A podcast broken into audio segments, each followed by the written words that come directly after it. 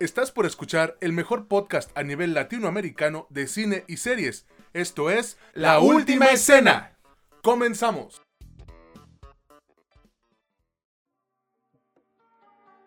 ¿Qué onda amigos? ¿Qué tal? ¿Cómo están? Sean bienvenidos a un nuevo episodio de su podcast favorito sobre cine y series, La Última Escena. Ya saben que yo soy César Granados y me encuentro una vez más con mi amigo, el que no encontraba su micrófono, Mitch Moreno. ¿Cómo estás, güey? Muy bien, César. Pues ya sabes, ya ves que estaba de viaje, pues me llevé algunas cosas para poder grabar. Eh, no, obviamente no nos íbamos a perder el grabar aún estando de viaje, por lo que pues me lo llevé y cuando lo traje se me olvidó. Entonces eh, lo tuve que buscar, pero ya aquí andamos. ¿Tú cómo estás? Todo bien, afortunadamente, güey, ahí echándole los kilos como debe de. Eh, a ver, Mitch, cuéntanos para no hacer más largo este episodio, güey, ¿de qué vamos a hablar en esta ocasión? Dinos. Bueno, en esta ocasión vamos a hablar de tres películas y una serie, como ya va siendo nuestra costumbre. Ahora vamos a hablar de Thunder Force, este producto de Netflix, eh, Red Dot, que también lo encuentras en Netflix, eh, la serie Them, que es, que es de Amazon Prime, y El Conjuro 3, que aún está, aún está en cine si no estoy mal, ¿no? Corrígeme si estoy mal. Se, se, ve, bueno, ¿no? Sí, suena interesante este desmadre. Y pues vamos a darle, ¿no? Yo quiero agradecerles a todos y cada uno de ustedes por escucharnos, por compartirnos y por reaccionar a nuestras pendejadas. También antes quiero darle o mandarle un saludo enorme al grupo de Cinemafilia por permitirnos compartir nuestro podcast y nuestras reseñas. Vayan a unirse amigos, si, es que, si es que no se han unido a este grupo, es muy muy bueno en cuanto a cine. También quiero recordarles que pueden escucharnos en Spotify, en Anchor y en Apple Podcast. No olviden suscribirse, ya llegamos a 430 seguidores como era la meta y muy pronto llegaremos a los 500 para ese episodio especial sobre un anime famoso. Mitch, por favor, eh, tú sabes que este es tu, tu honor, güey, este es tu, tu poder aquí en el, en el podcast. Dinos de qué te gustaría hablar primero. Pues ya sabes, no vamos a cambiar, no, no vamos a cambiarle en esta ocasión. Yo creo que vamos a hablar de, menos a más. Bueno, no tanto así, pero sí vamos a empezar con, lo más feo. Y yo creo que empezamos hablando de Thunder Force y, nadie nos va a dejar mentir si es que ya la vio. Eh, esto, esto sí es muy menos, así que yo creo que empezamos con esto, ¿no? Pues ahora sí vamos a empezar, amigos. Como dijo Mitch, agarren sus audífonos, preparen su botana y empecemos. Esto es la última escena y empezamos con Thunder Force. Güey, yo creo que el cine de superhéroes, a pesar de, ya tener una cierta saturación, cuenta con muchas películas un poco innecesarias, pero que al final del día son entretenidas y agradables para la audiencia, ¿no? Esta no es una de esas, o sea, esta no es ni necesaria, ni entretenida. es, por ejemplo, por ejemplo, hay unas, ya, ya hemos hablado, ¿no? Está Powers, está este, vamos a, vamos a poner inclusive Jupiter's Legacy, eh, pero que, están ahí, ¿no? No, no son lo mejor, güey, no, ni de lejos son lo mejor, pero pues dices, bueno, si, si tienes ganas, pues ahí está, chingadera, ¿no? Totalmente, güey, o sea, ay, ahorita vamos a seguirle, amigos. Nada más de escuchar nuestro tono de voz, ya se imaginarán qué tan ojete está. Quien dirige esta película es Ben Falcone, eh, la protagoniza su esposa, su pareja sentimental, Melissa McCarthy, y cuenta con Octavia Spencer, Bobby Cannavale y Taylor Mosby. Mitch, por favor, cuéntale a la audiencia de qué trata Thunder Force. Ok, bueno, esta, esta pareja de protagonistas son amigas de la infancia, solo que toman caminos distintos. Una, una de ellas se vuelve muy estudiosa, quiere eh, revolucionar el mundo porque este mundo está plagado, por no decir infestado, de, de eh, supervillanos que tienen pues poderes, ¿no? Eh, ella quiere investigar sobre, sobre esto para poder em, contrarrestarlo. La otra es una vale madre, no sirve para nada, es una inútil. Em, y así crece eventualmente, por alguna razón que tampoco les voy a contar, se juntan y acaban teniendo poderes las dos. Y van a tratar de combatir a estos supervillanos y esta es toda la trama de la historia, como casi todos los productos de, esta, ¿cómo se, cómo se pide? McCarthy, ¿no? Este, McCarthy Melissa McCarthy, em, son, son de un humor bastante bobo, soso, eh, que puede que sea chocante inclusive para audiencias no estadounidenses. Es un, es un humor muy focalizado a, ese público.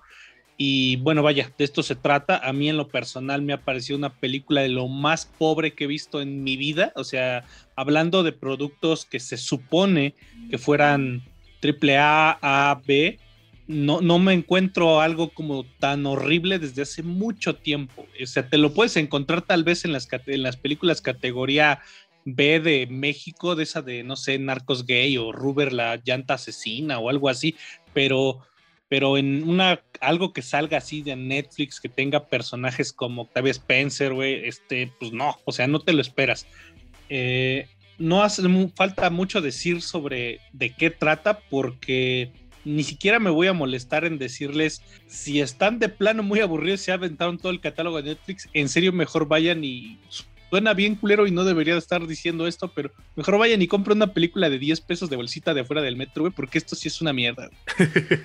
Totalmente, cabrón. Eh, miren, yo amigos, les pido una disculpa si lo que están a punto de escuchar los ofende, pues esa no es la intención. Pero bueno, esta es indudablemente una de las peores porquerías que me ha tocado ver en todo lo que va del año, güey. Y quisiera regresar el tiempo para convencer a mi yo del pasado eh, de no ponerme a mirarla, cabrón. Yo, yo no diría que es una de las peores de la década, como me han comentado en un grupo de WhatsApp, porque, pues seamos sinceros, no he visto todas las películas de la década, entonces tampoco se trata de mamar tanto. Eh, Pero a lo mejor sí de las peores que has visto tú en tu vida, güey. Sí, quizás, ¿eh? Quizás. Miren, Thunder Force se desarrolla como una película de superhéroes diseñada por alguien sin aprecio alguno por las películas de superhéroes, con la intención de presentarlas en su forma más superficial y poco halagadora para convencer a otros de este punto. O sea, en, un momento en el que la tarifa de productos de esta índole de superhéroes es más abundante que nunca, la película desperdicia la oportunidad de manejar eh, las convenciones tradicionales del género con amor y lo hace en, su lugar de manera superficial y perezosa, güey.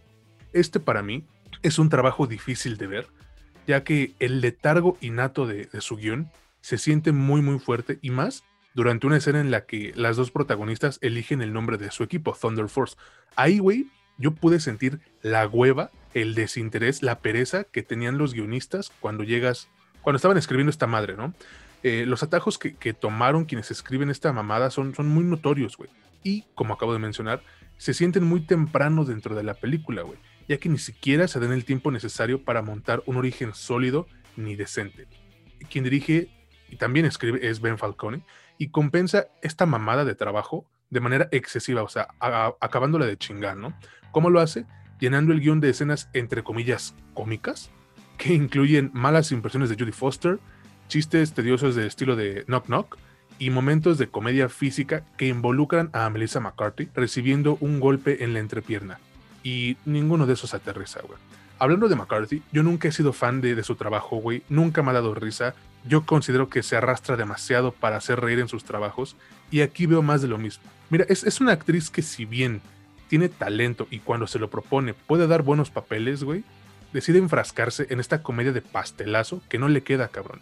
Yo creo que su mejor trabajo eh, fue en el 2018 por la película Can You Ever Forgive Me. Incluso fue nominada a un Oscar, no recuerdo si fue actriz de reparto o actriz principal, pero bueno, ya de en fuera pura mamada. Y de Octavia Spencer ni hablo, porque se ve que solamente fue a cobrar el cheque con todo y que maneja una buena química con Melissa McCarthy. Y mira, el resto del elenco me parece igual de irrelevante que la liga de ascenso en el fútbol de aquí de México, cabrón. Con eso de que ya pagas para no descender. Sí, sí, güey, la neta es que, eh, eh, bueno, es que es una película pedorra, güey, así culera. Y, mira, ¿sabes qué? Lo más curioso es que su calidad tiene mucho que ver con el tipo de humor, güey. si, la gente se queja de, del, del, humor de Adam Sandler a veces como no de pastelazo, sino demasiado estúpido y con chistes de pedos y, sexualidad excesivamente forzada.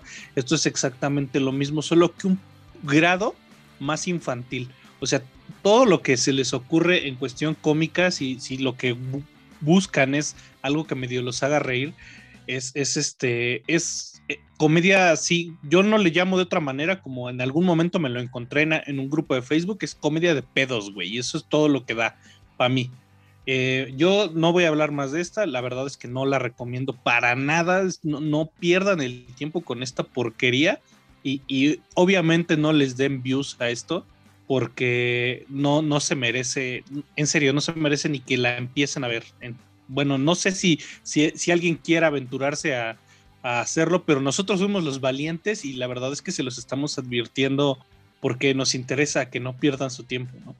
Y por si eso fuera poco, güey, parece que no les interesaba en lo más mínimo explotar el concepto que tú mencionaste de un mundo plagado, infestado de villanos con poderes, güey. O sea, por Dios santo, en una hora con 47 minutos solo aparecen tres, eh, ¿cómo les dicen ahí? Malhechores, güey, con poderes, o sea, tres. En sí la película no es para tomarla tan en serio, pero eso no significa que me deba sentir agradecido por este intento de producto de entretenimiento que en realidad me da más pena ajena y vergüenza que risa. Por Dios, güey, una señora ya entrando en sus 50 años haciendo bailes de Fortnite. No, no mames, o sea, a mí me gusta mucho el juego, pero es punto y aparte. Yo para concluir, güey, creo que es una película horrible, olvidable, mal escrita, mal actuada, mal dirigida, con comedia eh, pedorra como les gusta a los gringos, que acierta en menos de cinco momentos y que en todo lo demás, güey, me provoca cringe. Con una química que sí es decente entre las dos protagonistas, pero que se desvanece eh, entre un, un guion pobre y sin ganas de capturar al público. Igual que tú, güey, no la recomiendo para nada, ahórrensela, está bien ojete. Y mira, no tengo nada en contra de la comedia simplona, pero hasta para eso hay que tener cierto encanto. Y Thunder Force no lo tiene, güey. Hasta entre perros hay razas. Si ustedes quieren verla, güey. Si ustedes tienen los huevos de decir, ay, pues es que cada quien sus gustos, quién sabe qué. Está disponible en Netflix, amigos. Allá ustedes, ¿no? La verdad sí, pero no lo recomiendo. Y no digan que no se los advertimos. Así mero, güey. Pero ahora sí, vámonos al siguiente trabajo para quitarnos este mal sabor de boca. Y es otra película que igual proviene de Netflix, güey. Em, esta es Red Dot. Aquí es eh, dentro del género de suspenso y misterio, el cual tiene bastantes trabajos entretenidos que esperan ser vistos por la audiencia hambrienta de contenido que somos actualmente, güey. Y Netflix, en colaboración con Suecia, nos ha dado uno de esos trabajos. Quien dirige la película es el debutante Alain Darborg y lo acompañan las actuaciones de Anastasios Solis y Nana Blondel, que al parecer va a estar en Black Widow, creo. Si, si estoy mal, por favor, corrígeme. La verdad no tengo idea, pero pues ya te corregiremos. no, sé ni me importa, dice el Mitch. la neta. Está bien, güey. A ver, eh, cuéntanos, Mitch, ¿de qué trata Red Dot? Bueno, la historia, si, si, si recuerdan y siguen el podcast, en algún momento nos, nos, nos recuerda On Hinge con, con Russell Crowe, pero no, no, es, no, es, no es así. Este, una pareja de, de suecos que tienen algunos problemas pues de pareja aplican la, Latinoamérica y pues se embarazan, ¿no? Bueno, ella se embaraza, este, y, deciden eh, irse en un viaje, ¿no? Eh, de hecho, él todavía no sabe que está embarazada. Deciden irse en un viaje como para tratar de limar sus asperezas y en el camino se encuentran con algunos tipos y suceden algunas cosas, lo que parece ser que nos, nos da una nos da la trama suficiente porque cuando llegan al destino de, su viaje, donde van a acampar, empiezan a suceder eh, cosas y, estas cosas eh, se refieren a que están amenazados y amenazados seriamente. A mí me parece un poquito curioso. Eh, yo creo que para nosotros, como mexicanos, como latinoamericanos, el que vayas a acampar y te quieran matar eh, puede ser muy normal, ¿no? O sea, puede ser hasta como, bueno, pues ok, ya hasta yo me lo busqué, ¿para qué me voy a acampar a Michoacán, ¿no? Pero, pero en Suecia no, no está tan normal. O sea, de hecho, para los suecos probablemente sería así como, güey, ¿por qué me querría matar a alguien? ¿no? Es uno de los países más pacíficos del planeta. Este, pero de esto se trata, ¿no? Ellos acampan y bueno, obviamente el inicio de la, de la, película te trata de orientar hacia dónde van las cosas. Sin embargo, la cosa no es tan sencilla. La película como, como tal empieza con, con este cliché de empezar con el final o prácticamente el final y después te van desenvolviendo la historia. Eh, a mí que me ha parecido, la verdad es que me ha entretenido bastante.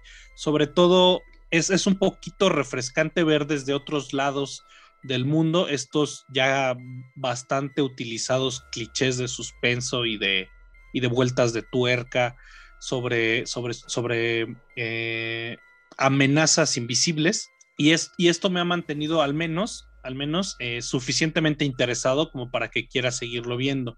En, en, en lo demás, me ha parecido realizada, digamos, al menos de manera decente, está, cumple para ser, como, como bien dices, para ser un, primer trabajo es, destacable, no, no le encuentro grandes fallas técnicas a resaltar como si hay a, montones en Thunder Force.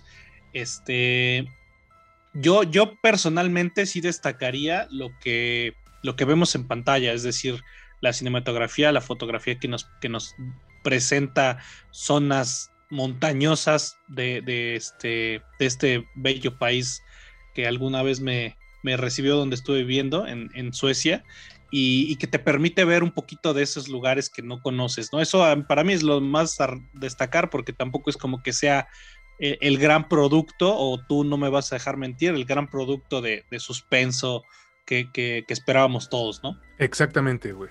Yo creo que hay un atractivo primordial en dejar a los personajes de películas eh, en la naturaleza y luego hacerlos luchar por sus vidas, ya sea contra la naturaleza misma o contra algo, eh, voy a sonar muy redundante, sobrenatural o contra estos eh, agresores humanos invisibles, ¿no?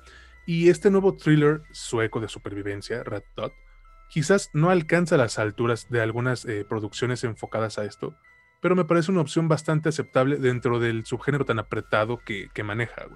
El director y co-guionista eh, Darburg pasa demasiado tiempo preparando su escenario, pero una vez que la película comienza, se vuelve intrépidamente dura, con un inicio eh, sombrío y una estética sencilla que captura la cruel indiferencia de la naturaleza tan bonita, güey, pero implacable al mismo tiempo.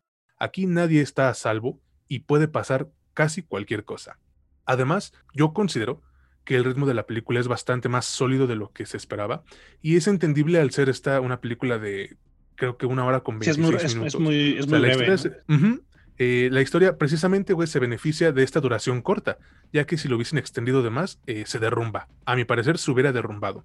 Y sabes qué, lo mejor de este trabajo sucede en la primera escena donde se le hace honor al título, Red Dot, el cual es eh, un láser de mira rojo que puedes encontrar en rifles de francotirador. Ahí, güey, yo creo que la película alcanza su punto de calidad máximo.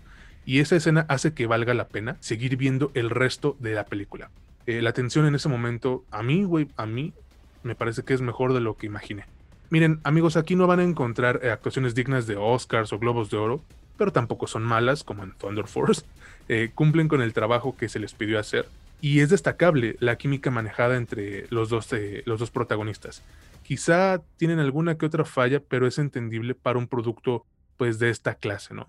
También hay errores a destacar que se encuentran en muchas películas similares, como el que encuentren ciertos utensilios médicos que nadie en su sano juicio tendría en un botiquín de primeros auxilios en una cabaña en medio de la nada, güey, o interrupciones de personajes que ya no necesitaban salir. Bueno, bueno, ah, espera, espera, aquí te voy a interrumpir, güey, porque este eh, eso, eso justamente, yo estaba viendo la película con alguien y justamente me dijo, oye, no mames, ¿por qué en, estas, por en esta cabaña hay un kit de casi de supervivencia en medio de la pinche es nada, ¿no?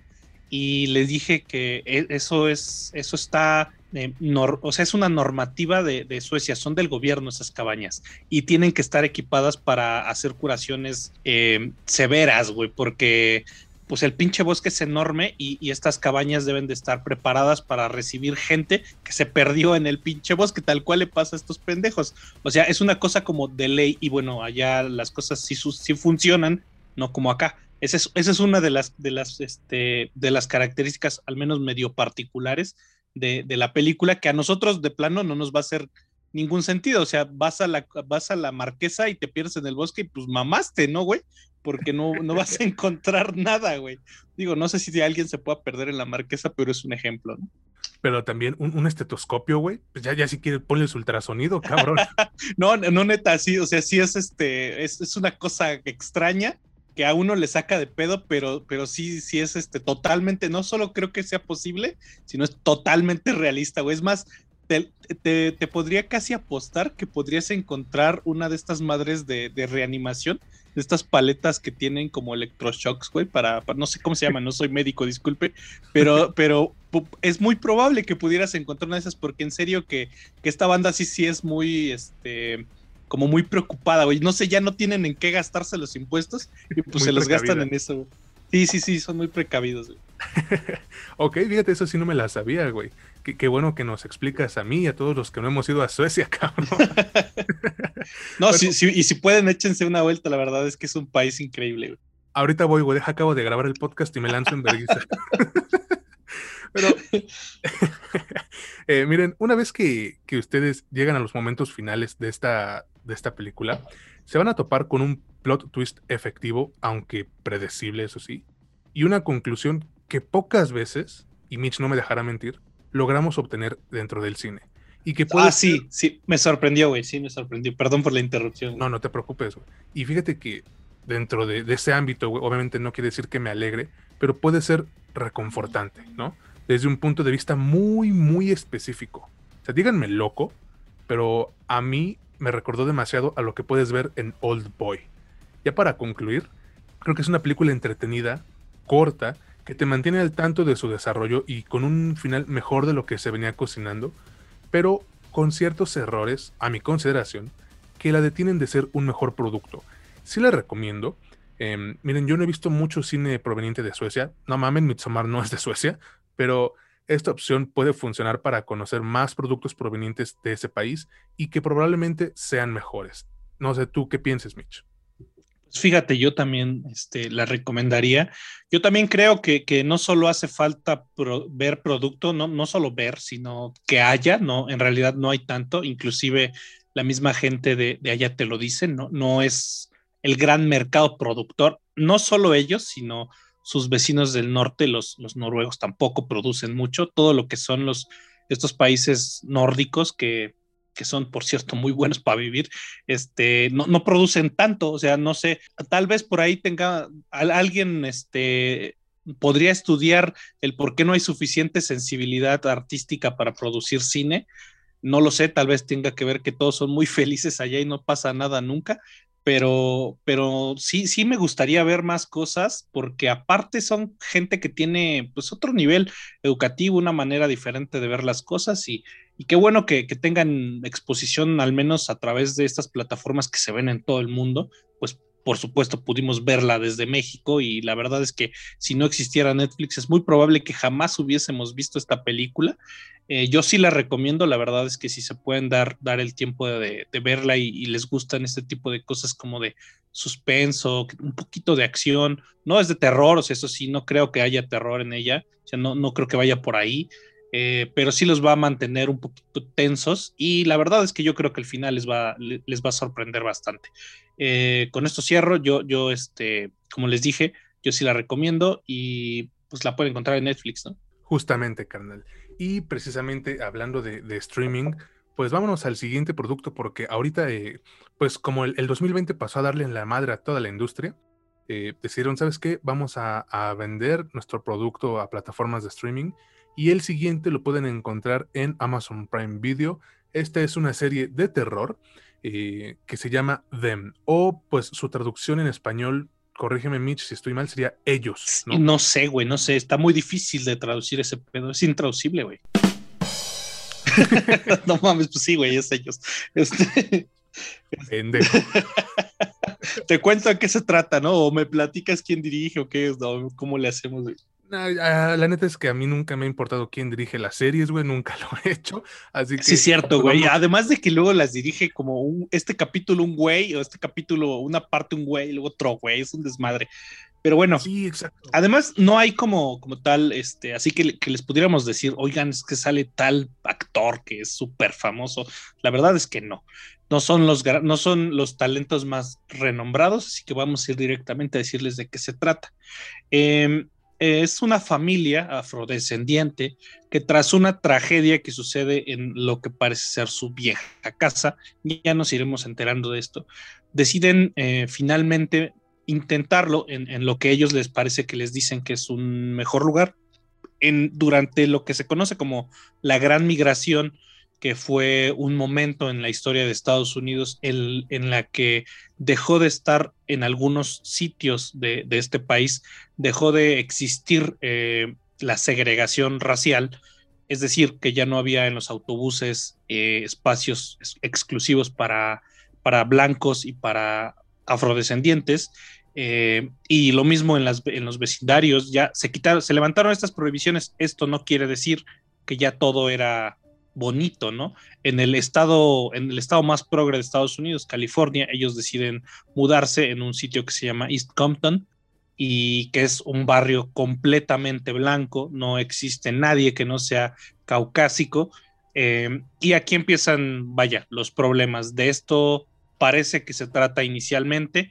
La verdad es que tiene como muchas líneas de, del terror mismo que nos tratan de orillar a sentirnos eh, amenazados, a pasar por este, ¿cómo se dice, güey? O sea, se supone que el terror, o sea, tanto el cine, televisión, lo que sea, lo que hace que nos dé miedo es, es eh, ¿cómo se dice? Mm, gatillar, güey.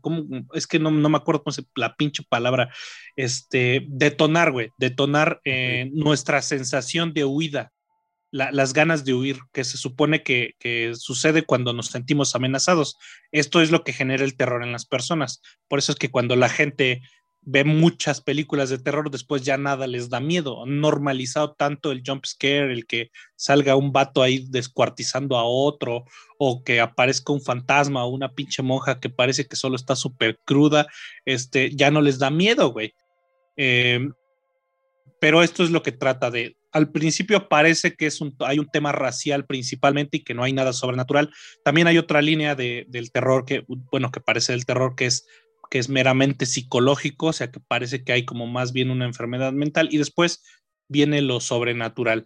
Eh, a mí que me ha parecido la, serie, eh, mira, la verdad es que tengo como una indecisión si decir si es simplemente mediocre o medio pasa la prueba.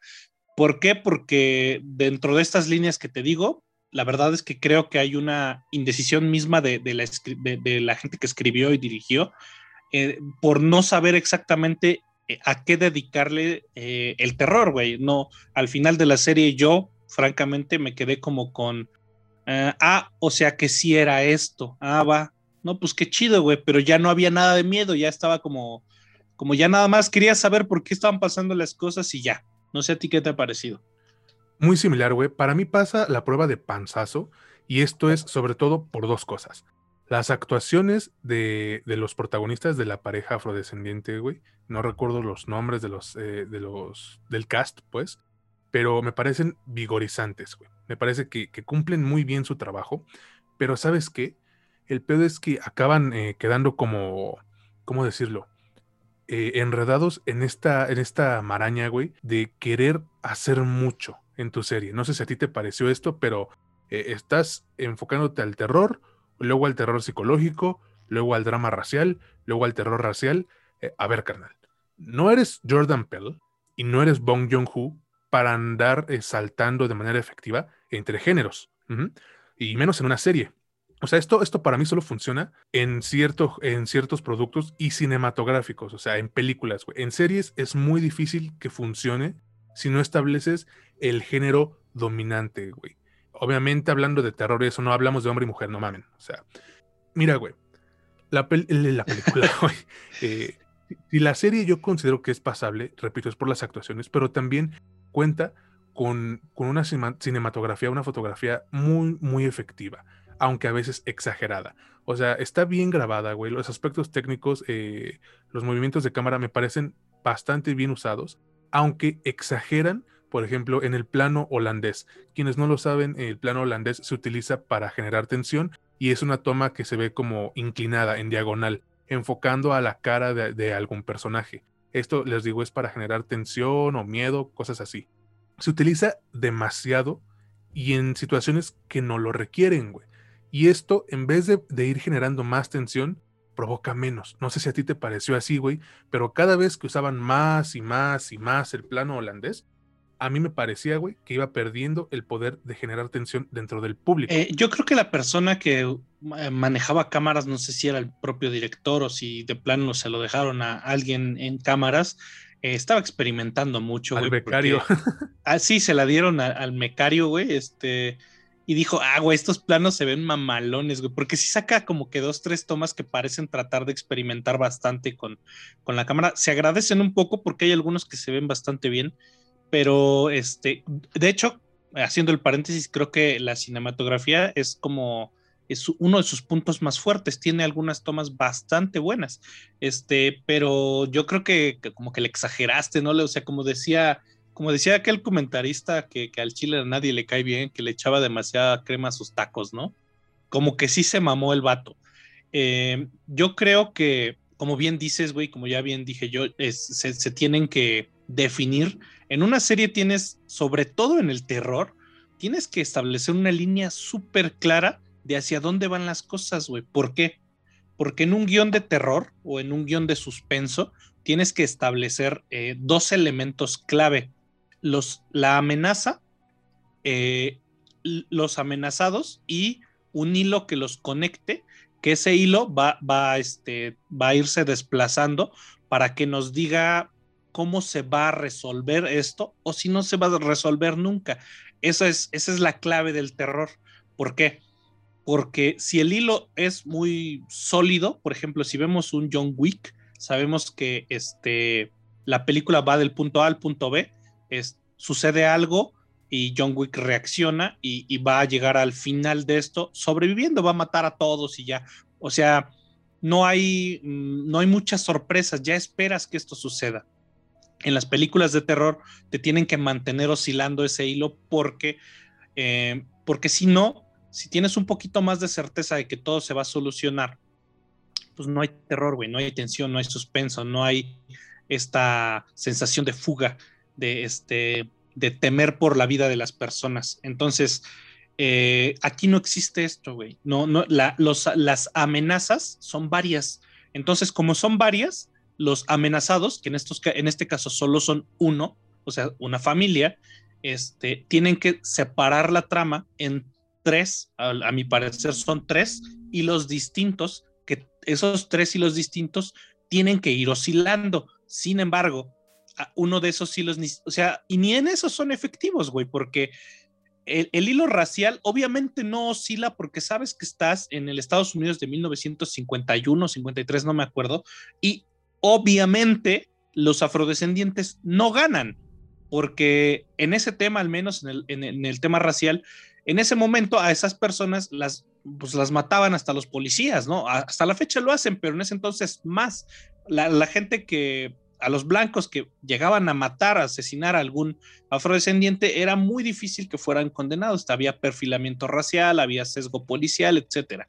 E, ese hilo está fijo y los otros a lo mejor medio oscilan por ahí, pero no lo suficientemente bien como para que nos fijemos solo en uno. Y este problema hace que, como son tres amenazas y solo uno es los amenazados, parezca que eh, esos diferentes hilos que tenemos, hilos conductuales de, la trama, eh, oscilan para un lado y para el otro. Y como no te defines, no sabes cuál es la verdadera amenaza, estás más preocupado por descubrir cuál es esa verdadera amenaza que por que una vez que ya la identificaste, que preocuparte por los personajes. Al final llega, llega el capítulo 10 y dices, bueno, ya está bien si los van a matar, si, si no sé qué vayan a hacer con ellos, pero ya que suceda, güey, porque ya estoy desesperado de saber exactamente por qué carajo sucedió todo este pedo, ¿no? ¿Y sabes por qué sucede eso, Mitch? A ver, ¿por qué dime? Porque la serie se extiende en cuanto a duración, güey. Son 10 episodios y la neta, esto se pudo haber hecho en 5, porque además eh, si ves la sinopsis, eso es una antología. O sea, van a ser temporadas eh, que no van a estar conectadas. Y dices, ok, o sea, si, le dan una segunda temporada a esta madre, al parecer va a ser eh, una historia totalmente distinta, con otros personajes, bla, bla, bla. Em, no necesitas 10 episodios, güey, para contar esto. sí, a mí, también, a mí también me parece que es eh, la historia bien podría haberse contado hasta en cuatro, güey, si la haces bien. ¿No? Y así te quitas cuatro, cinco, seis tal vez, tal vez. Y así, tal, así te quitas el problema de estarte creando hilos a lo pendejo, de estarte creando subtramas o que parecen subtramas que al final no terminan por decidirse qué pedo, ¿no? Pero sí seguramente en menos hubiese tenido un poquito más de punch y si hubiesen tenido que decidir más rápido por contar la verdadera historia que al final nos terminan contando. Ahora también eh, la, villana, porque se supone que hay una villana, eh, fíjate que me parece desaprovechadísima, güey. Porque te dan su, su, subtrama y no la, no la explotan, güey. O sea, entonces, ¿para qué nos das la subtrama de esta madre? Hazle una villana nada más, o sea, que su motivo sea porque es una pinche ojete, güey, que discrimina, que es una mierda, y ya, ¿no? Pero no nos des probaditas, porque te interesas y al final, eh, pues resulta en nada, ¿no? Es como, ¿y esta qué le pasó? ¿No? ¿Y esta, este personaje qué le pasó, güey? Eh, a mí me gustó que manejan el, el pedo del estrés postraumático. Eh, que, ojo amigos, esto no nada más sucede en la guerra, o sea, puedes, puedes tener un evento muy, muy fuerte para ti, güey, porque es, subjetivo eso, y puedes tú desarrollar eh, síndrome de estrés postraumático. Y creo que no lo manejan mal en esta serie, güey. Pero igual es querer meter mucho, güey, en un envase muy, muy poco. Mira, yo para concluir, creo que, o sea, en sí la serie es un 50-50, cabrón. O sea, ya poniéndome de buen corazón, yo le daría 60, 60, 56, algo así, porque la neta hay cosas que sí me gustan, pero ya que, la, ya que la analizas, güey, dices, puta madre, güey, esto pudo ser mucho mejor, o sea, el potencial que tenía era fuertísimo. Sí, la verdad es que, eh, mira, yo, yo, yo me iría tengo dos opiniones, están súper divididas, pero voy a explicar cada una de ellas. O sea, voy a tratar de ser breve porque si no se nos va aquí todo el, todo el episodio. Por un lado, la verdad es que yo no la recomendaría porque dura demasiado. No todos los episodios son de cuarenta y tantos minutos, hay algunos más cortos, pero en promedio durarían, vamos a decirlo así, 40 minutos. O sea, te tienes que aventar 400 minutos para ver esta historia que no es la más intrépida o vertiginosa de todas, por lo que podría tornarse aburrida. Por ese lado, la verdad es que yo no la recomendaría si lo que quieres es algo un poquito más emocionante, inclusive en el ámbito del terror. Este, pero por otro lado, eh, la verdad es que yo creo que si el enfoque hubiese sido totalmente el tema racial y si hubiese buscado explotarlo más de ese lado, eh, el producto hubiese sido bastante, bastante eh, superior. Eh, ¿Por qué? Porque la verdad es que el guion está escrito de modo que notemos algunas cosas que no solemos notar nosotros, sobre todo los latinoamericanos o las personas que no vivimos en Estados Unidos. Justamente hace poco le puse, puse un post, ¿no? De, de cosas terribles que ha hecho Estados Unidos contra afrodescendientes. Y pues justamente esta serie es la que me sacó esta, esta reflexión, que es, pues los, los ahorcaban, los quemaban vivos, los esclavizaron por cientos de años, los sacaron de su tierra natal, o sea, ellos ni siquiera querían migrar, fueron esclavizados desde África. Eh, les crearon la idea, la impronta, el, constructo social de que sí eran inferiores. Eh, muchos de ellos, por muchos años, en verdad lo creyeron. Eh, eh, esto tarda mucho en quitarse. Hay un sesgo eh, policial, o sea, si hay perfilamiento racial de parte de los policías, de que si ven a alguien de color, es más probable que quieran seguirlo o, hacerle una revisión o, cosas así, que si ven a alguien caucásico, esto sí pasa, está documentado.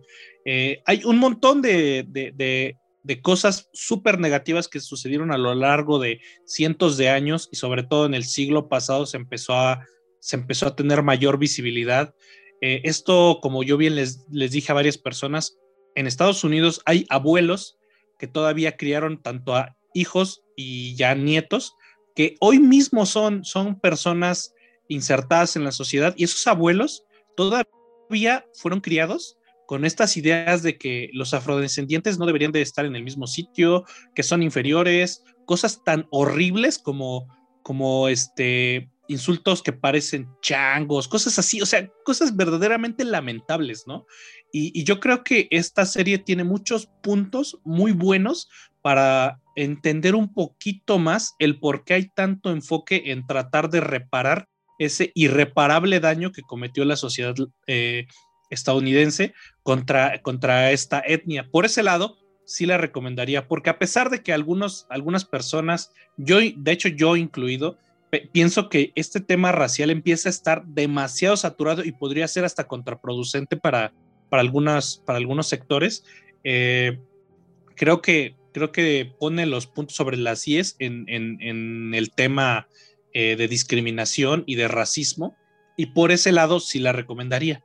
Pero, pero bueno, al, final yo creo que ustedes son quienes tienen la última palabra y si, si la quieren ver, pues está en Prime Video, ¿no? Justamente, y recuerden amigos eh, que pueden escucharnos en Spotify, en Anchor y en Apple Podcast. Ya saben que pueden buscarnos también en Facebook, estamos como la última escena podcast.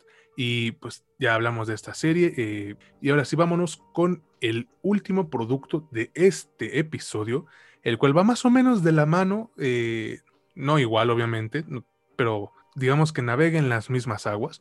Estamos hablando de El Conjuro 3. El diablo me obligó a hacerlo.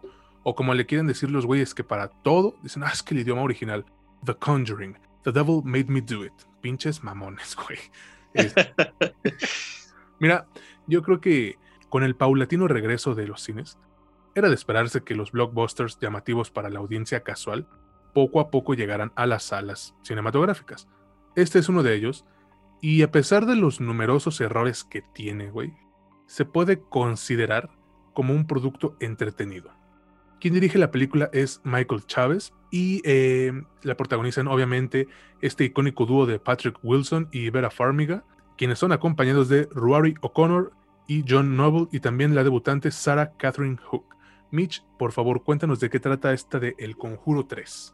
Ok, bueno, pues miren, en 1981 los demonólogos Ed y Lorraine, em, Lorraine Warren, este par de fraudulentos demonólogos que, que bueno, ya, ya quien, quien conozca su historia sabrá que son un fraude, este, supuestamente documentaron el exorcismo de un, de un niño que es este David Glatzel.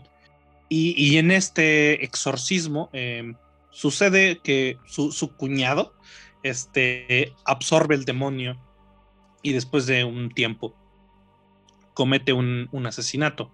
Este asesinato sí está documentado como que mm, se presentó la defensa a decir que era como atenuante eh, el que estaba poseído, güey. O sea, había posesión demoníaca. Esto sí es cierto, esto sí está, sí, digamos, sí sucedió, sí se presentó esta defensa, sí hubo esta sentencia final que, pues bueno, eh, si no han visto la película, es parte del plot final de la historia, pero pero no más menos, esto sucedió hace pues, casi 40 años, así que este, no, no es spoiler si, si le digo que la persona que, cometió eso no fue condenada como por asesinato, o sea, por, bueno, más bien, no fue condenada por homicidio en primer grado o en segundo grado, sino por asesinato, es diferente, o sea, no es lo mismo, en Estados Unidos no es lo mismo homicide que manslaughter, este, la diferencia está en, digamos, la intencionalidad.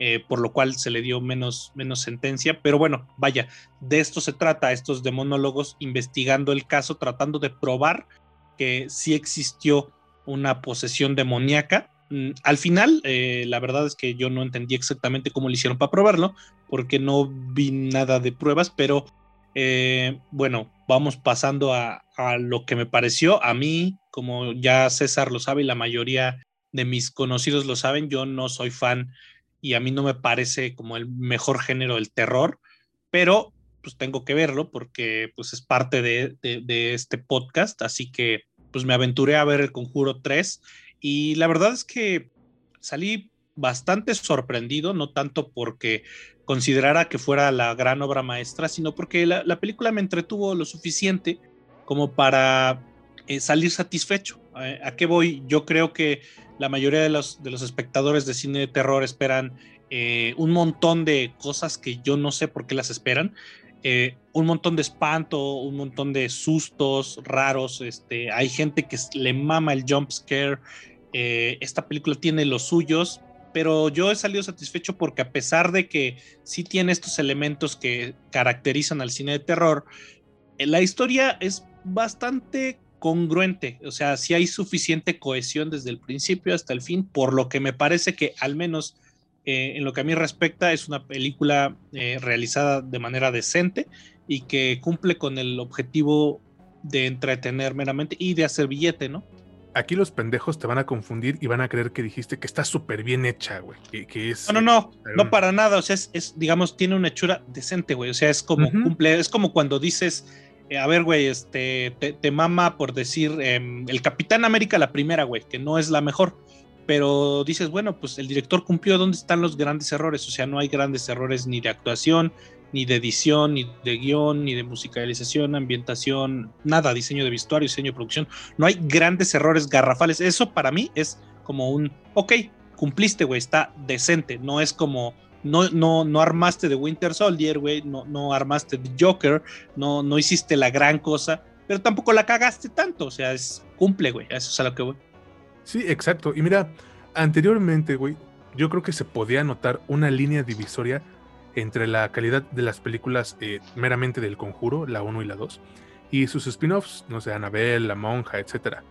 Pero con esta película creo que esa línea se está borrando, ya que no encuentras el lugar adecuado para posicionar este trabajo. Y eso es porque contiene tanto aciertos como errores, pero ambos se vuelven tan notorios que nunca se establece como una buena o mala película. Y esto lo, lo, que hace es que la deja varada en esa famosísima zona de lo que pudo ser, ¿no? Lo que hubiera sido, etc. Y aquí entran tanto aspectos técnicos como el manejo de cámara, tomas, paleta de colores y los narrativos. O sea, la película inicia con un prólogo digno de sus antecesoras, pero le cuesta mucho trabajo mantener esa misma calidad durante una hora con 51 minutos que tiene de duración, algo que quizás era de esperarse, sabiendo que el director es el mismo de La maldición de la Llorona, una de las peores películas del 2019, si no me equivoco, neta está objetísima, pero bueno, eso es punto y aparte. Y yo creo, amigo que me escuchas, amiga que me escuchas, como te identifiques, si tú has visto alguna de las películas de, este intento de universo, sabes que la aparición de los jumpscares es mera, mero, es mera cuestión de tiempo, ¿no? Y precisamente con los jumpscares tengo aquí sentimientos encontrados, porque si bien tiene un par de veces en los que se implementan de manera efectiva, el uso desmedido de estos pues hace que la atención se pierda, güey. Nosotros ya explicamos una vez eh, el efecto del jumpscare, pero bueno, uno de, de los placeres que no se encuentra en ninguno de los spin-offs es la química entre los actores de Patrick Wilson y Vera Farmiga. O sea, el afecto y compañerismo de, Ed y Lorraine Warren se refleja en las actuaciones y además de exhibir un vínculo emocional genuino, los personajes irradian competencia.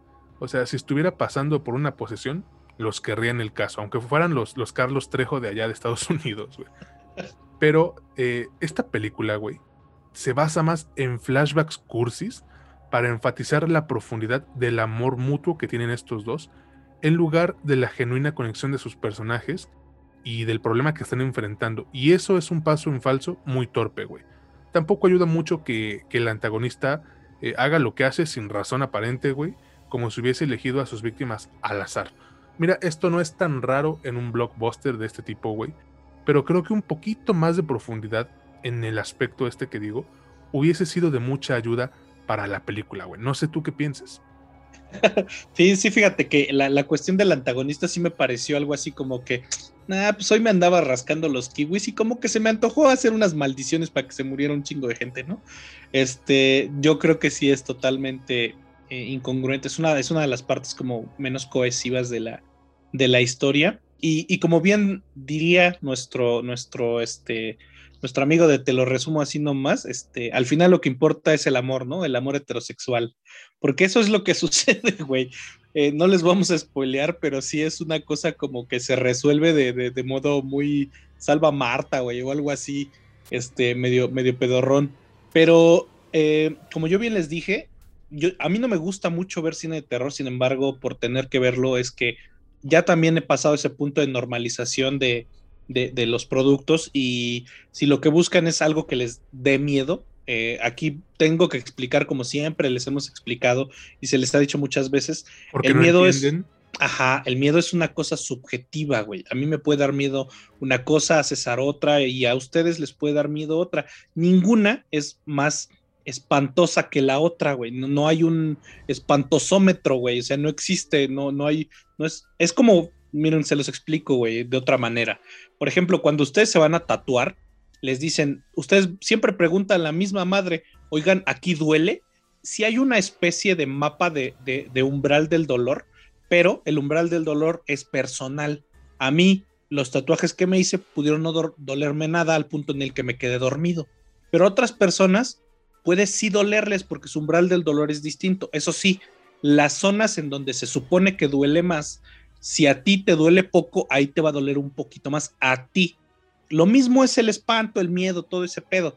Eh, cada uno tiene un umbral del miedo y ese umbral del miedo se detona de diferentes maneras. En lo personal yo soy muy espantable, güey, porque me clavo mucho en las historias y esta película, la verdad es que me las, me, me ponía el susto tan, tan en bandeja de plata como miren, güey, o sea, era, había como un pinche letrerote fosforescente que decía, aquí te voy a espantar bien cabrón. Y pues como ya te preparas, ya no te espantan ni madres.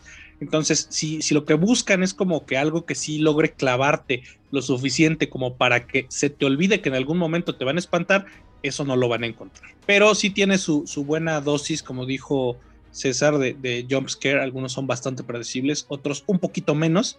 Este, tiene una que otra escena, digamos, en el tenor del terror mm, buena. Hasta tiene por ahí un homenaje a, El Exorcista, esa película tan memorable del cine de terror que para mí es la que en verdad estrena el cine de terror moderno.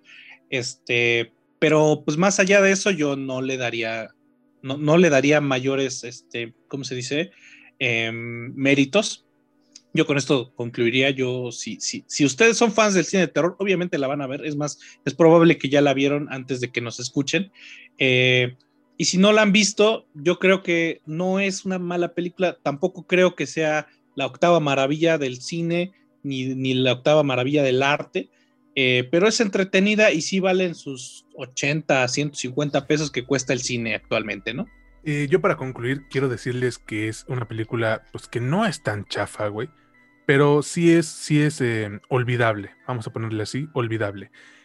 Farmiga y Wilson son los verdaderos atractivos y creo que la dirección de, de Chávez hace el trabajo, pero esa moral conservadora o religiosa regresiva que luego se ve en estas películas, se siente más repugnante en esta ocasión, especialmente eh, dado que la película está inspirada en un crimen de la vida real. Creo que es, recomendable, sí, pero si la vas a ver, ya dijo Mitch, tampoco esperen la octava maravilla del cine de terror, O sea, es una entrega más del conjuro y creo que esta frase te debe decir bastante sobre qué esperar. La película la pueden encontrar en cines y en HBO Max, que llega el 29 de este mes de junio. Yo sí lo voy a contratar, Mitch, ¿tú? Sí, yo creo que, yo creo que también. Además, seguramente va a haber algunas promociones interesantes, así que al menos el primer año es muy seguro que lo tenga. Igual yo, y va a haber gente que nos diga, ay, pero es que no todos tienen las posibilidades para justificar que ven productos eh, de manera pirata. Amigo, saca una cuenta entre cuatro personas, te sale en 37 pesos, güey, y ya. Y estamos perfectamente, estamos perfectamente conscientes de que todo el mundo no tiene las posibilidades, pero créanme que la gente, la mayoría de las personas que nos gusta el cine, eh, priorizamos en esto, o sea, porque queremos verla.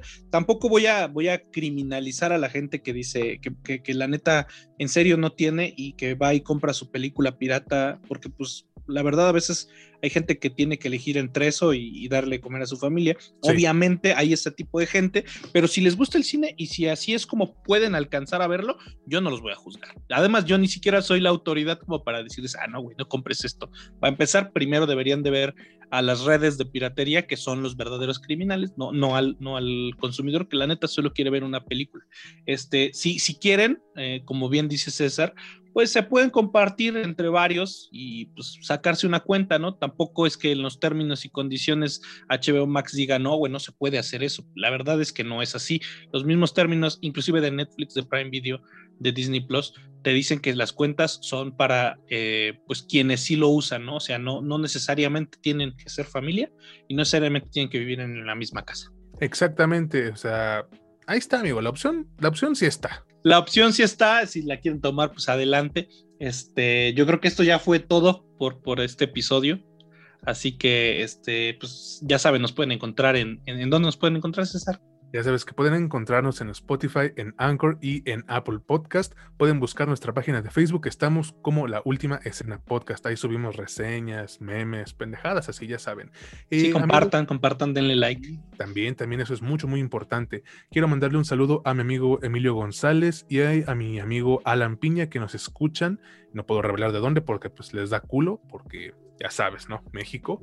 Y tú, Mitch, ¿algún saludo que quieras mandar? Eh, un, saludo a mi estimable, estimable, estimado amigo Betricio. Eh. Tiene un apodo medio, medio raro, pero se le estima bastante y nos escucha desde hace ya algunas emisiones y seguramente escuchará este.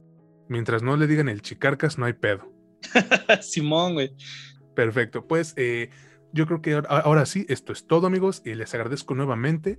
Y recuerden, estamos cerca de ese episodio especial sobre algún anime. ¿Algo que agregar, carnal?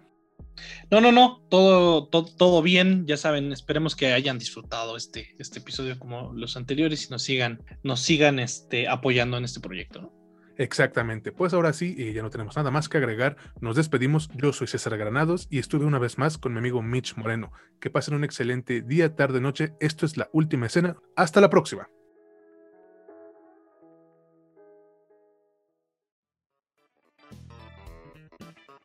Esto fue La Última Escena. Escúchanos la próxima semana y entérate de más noticias y opiniones sobre el séptimo arte y tus series favoritas. La Última Escena.